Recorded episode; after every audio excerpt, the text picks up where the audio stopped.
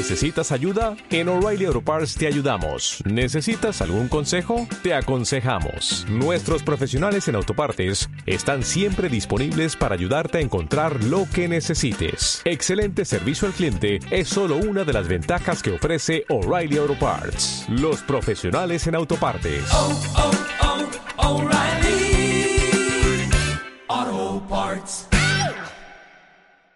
Este podcast es una producción del Rincón del Escolio, solo disponible por Apple Podcast y Spotify.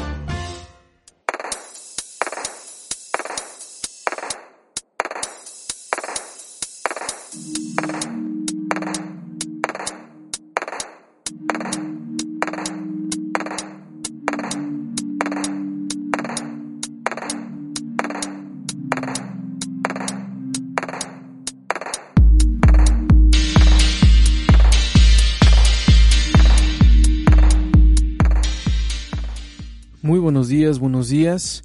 Ya es viernes. Viernes y me da muchísimo gusto estar de este lado del micrófono para todos ustedes. Eh, aproximadamente son las 6.15 de la mañana del el mismo viernes que estoy subiendo este podcast. Viernes 3 de abril. Déjenle doy un trago a mi café. Espérense tantito.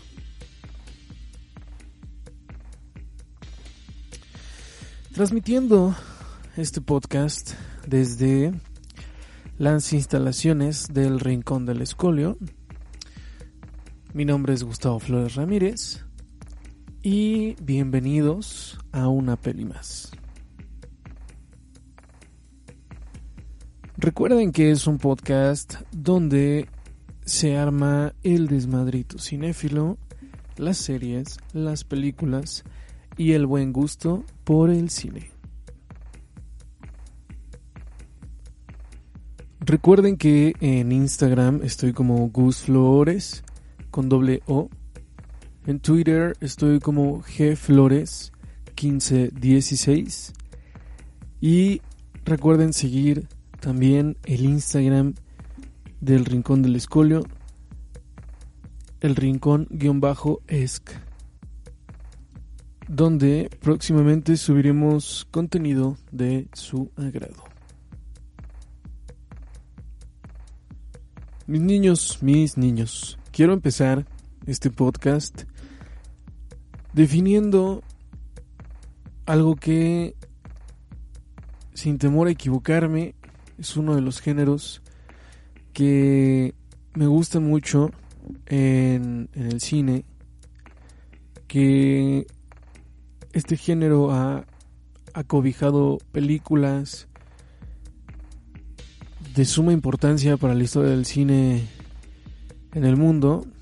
Y bueno, el terror, mis niños, es un género amado y odiado por muchos. Tanto así que ha provocado pérdidas humanas. Sí, escucharon bien allá en casita. Pérdidas humanas. A causa de alguna película que haya tocado fibras demasiado sensibles en los seres humanos. Todos sabemos que la mente es maravillosa. Por lo tanto, el ver películas del género de terror requiere de una gran atención desde no dejar de ver lo que sucede en la película y también claramente depende de un gran interés sobre el tema que, que toque la película. No sé si ustedes han escuchado a personas que con las cuales ustedes conviven o que ven películas que les dicen no te pierdes, no, o sea, no te puedes perder ningún eh, hecho en la película, sino ya perdiste completamente el hilo conductor. Es algo parecido. Eh, bueno, según mis niños, los científicos, el ver películas de terror produce miedo, ansiedad, insomnio, fobias y traumas mentales.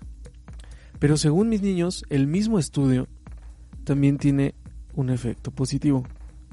Y es que el hecho de ver frecuentemente este tipo de cintas, de películas, ayuda a desensibilizar a las personas que sufren la ansiedad y el miedo. Incluso en Europa, no sé si en América Latina ya lo implementarán, se ha vuelto un tratamiento médico para tratar los mismos miedos y las fobias. Queridos, les cuento esto porque el día de hoy hablaremos de una película muy importante que es reciente, es una propuesta interesante, es fresca en todo su esplendor, desde guion, desde cámara, desde producción. Y requiere, mis niños, de una atención completamente brutal. Y sí, es del género de terror, tiene drama y está embarradísima de suspenso. La película se llama Midsommar, o como muchos lo conocerán, Solsticio de Medianoche o Solsticio de Primavera, depende el país y su traducción que le hayan implementado. El guion y dirección es de Ari Aster, muchos lo conocerán por su obra Hereditary y es una coproducción entre los Estados Unidos y Suecia.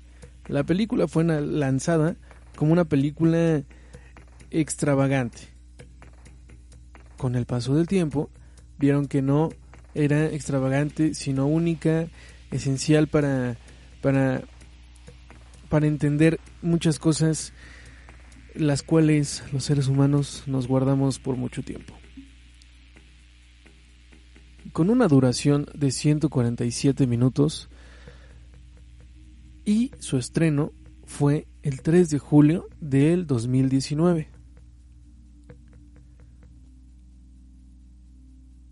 Una pareja estadounidense que no está pasando por su mejor momento acude con unos amigos al Midsummer un festival de verano que se celebra cada 90 años en una aldea remota de Suecia.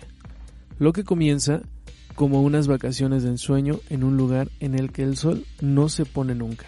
Poco a poco se convierte en una oscura pesadilla cuando los misteriosos aldeanos les invitan a participar en sus perturbadoras actividades festivas. Así es, ¿escucharon bien? Perturbadoras actividades festivas. A ver, mis niños. A mi parecer, es una película que produce infinidad de cosas. Muchos estarán en desacuerdo, otros estarán completamente de acuerdo conmigo. Pero sí creo que es una película que a todo mundo le cae. O sea, le cae el 20 y partiendo desde el punto en que plantea distintas eh, preguntas hacia el espectador, ¿no? Una de las preguntas, eh, creo yo, importantes, eh, no es la única, es que te plantea esta película sobre el amor de pareja que se convierte en algo cotidiano, donde el interés está nulo, donde hay incluso incomodidad. Este tipo de películas, a mi parecer, me pueden alegrar la semana, pero aclaremos algo. Esta película no es para menores de edad, a mi parecer. Ustedes saben si la quieren ver o no. No sé si haya gente menor de edad escuchando este podcast que no creo y si es el caso piensen dos veces en ver esta película más que nada por los temas las fibras que tocan ok eh, bueno, incluyendo el nivel de estructura, que creo es importante y predecible a la vez, una que otra cosilla, es una película, digamos, directa, ambiciosa, pero algo demasiado importante es que está llena totalmente, totalmente de simbolismos. los cuales muchos no estaremos, me incluyo, familiarizados con ellos, pero creo que son demasiado interesantes y llamativos.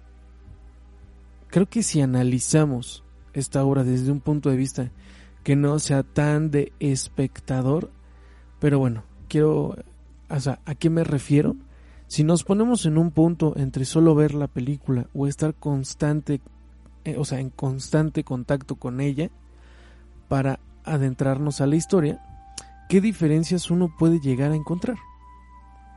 Esta película no es un terror convencional.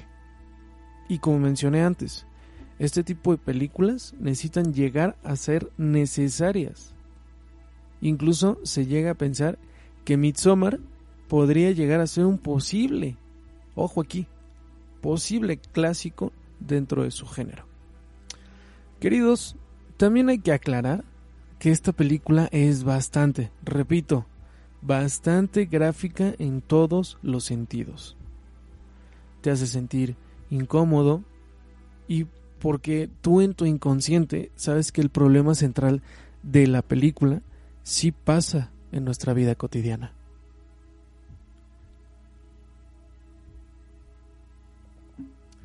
Sin temor a equivocarme, creo que es la verdadera columna vertebral del Midsommar.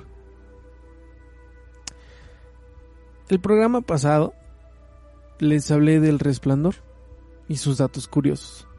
A lo que en el episodio de hoy les traigo datos curiosos de esta película que creo son importantes, que sí contienen spoilers y que son fundamentales y que me hubiera gustado saber un poquito antes de ver Midsommar. El director Ari Aster usó la ruptura con su pareja para proyectar el dolor en el papel de Danny. Una ruptura amorosa que lo llevó a crear el guion y de cómo representar el dolor. Aún no se sabe si la persona que le causó daño al director, Ari Aster, sabe que fue una gran fuente de inspiración. Las referencias visuales para eh, Midsommar fueron, apúntenle, Narciso Negro de 1947. Otra película es Qué difícil es ser un dios del 2013. Otra película es Macbeth de 1971 y por último Tess con, o sea, con doble S en 1979. En la película hay un mural que aparece al inicio que es un resumen de todo lo que vamos a ver. Si eres intuitivo, sabrás que con la forma en que van llevando incluso la cámara, la, la narración, te darás cuenta que eso es un poco, pues no quiero caer en la palabra, pero creo que es un poco obvio que es lo que vamos a ver en la película. De izquierda a derecha tenemos a Dani rodeada por sus familiares fallecidos, Christian interpretando, intentando, perdón, consolar a Dani mientras Pell observa desde arriba, Pell guiando a todo el grupo hacia su villa como flautista de Hamelin y los ancianos cayendo del risco y la ceremonia para elegir a la reina de mayo. Todo eso está ahí plasmado en ese mural. Ustedes dirán, güey, ¿qué acaba de decir? Eh, traen spoilers estos comentarios. Entonces, si es predecible. A lo que yo les decía es eh, si uno está completamente clavado como espectador, es muy, muy distinta la apreciación de esta película. En Suecia, las mujeres suelen recolectar flores del campo para adornar sus cabezas con coronas de flores. Se cree que en ese día de las flores tienen poderes especiales, tal cual podemos apreciar en la película. Y justo en justo justamente bailan alrededor de una cruz de madera de la cual eh, cuelgan anillos adornados con ramas y flores mientras cantan canciones tradicionales. En el Midsommar, la vegetación y la flora son totalmente fundamentales, ya que brindan buena suerte y salud a toda la población, omitiendo obviamente cualquier tipo de sustancias psicotrópicas. La película puede dejarnos muchísimos, demasiados mensajes, pero depende de qué punto la podamos apreciar, como ya les había dicho. Sin embargo, no omitamos que es algo que pasó y sigue pasando en eventualmente cualquier parte del mundo, tanto como en Latinoamérica, como en Europa, como en Asia, como en África, pasa. Pero el poder de Ari Aster como director, ese poder de representar algo tan, tan delicado y tan medieval en una película, es algo que en verdad necesita ser visto y reflexionado con toda la responsabilidad como ser humano o como espectador.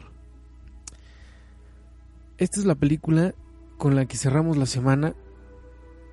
Sé que hago mucho énfasis, pero en verdad para los para la época en la que estamos ahorita pasando de COVID-19, donde ya llegamos al millón en todo el mundo con este virus, es una película que nos hace sentir humanos, nos hace sentir tristeza, nos hace ser afortunados para los que estamos aquí en nuestras casas y creo que es una gran oportunidad para conocer esta historia, una historia de un director joven, una historia eh, no encuentro alguna palabra que pueda describir esta, creo que esta es la palabra, magnífica, magnífica historia.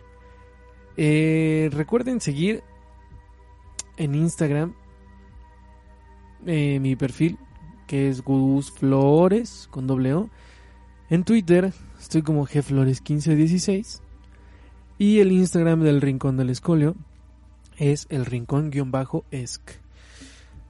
Mis niños, por otro lado, eh, he tomado la decisión de, en este podcast, subir dos programas a la semana.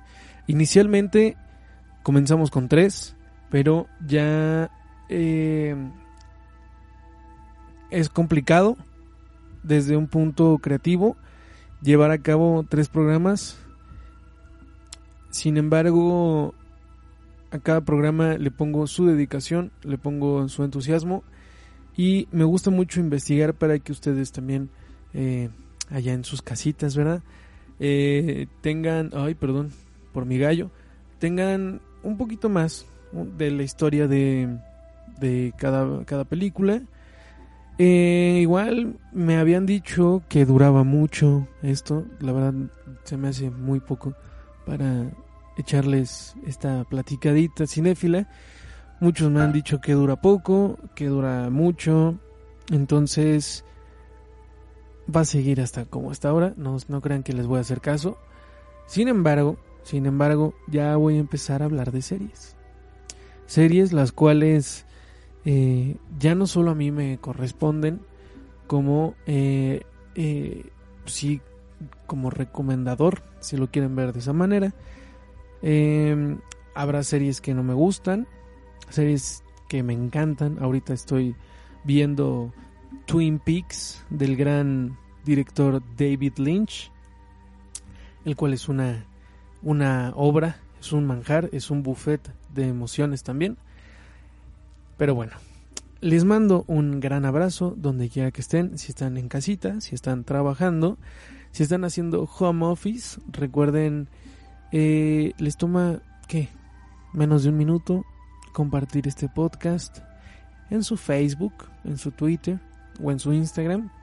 Y bueno, sigamos guardaditos en nuestras casas, escuchando música, leyéndose uno que otro libro. También existen las novelas gráficas, conocidos como los cómics.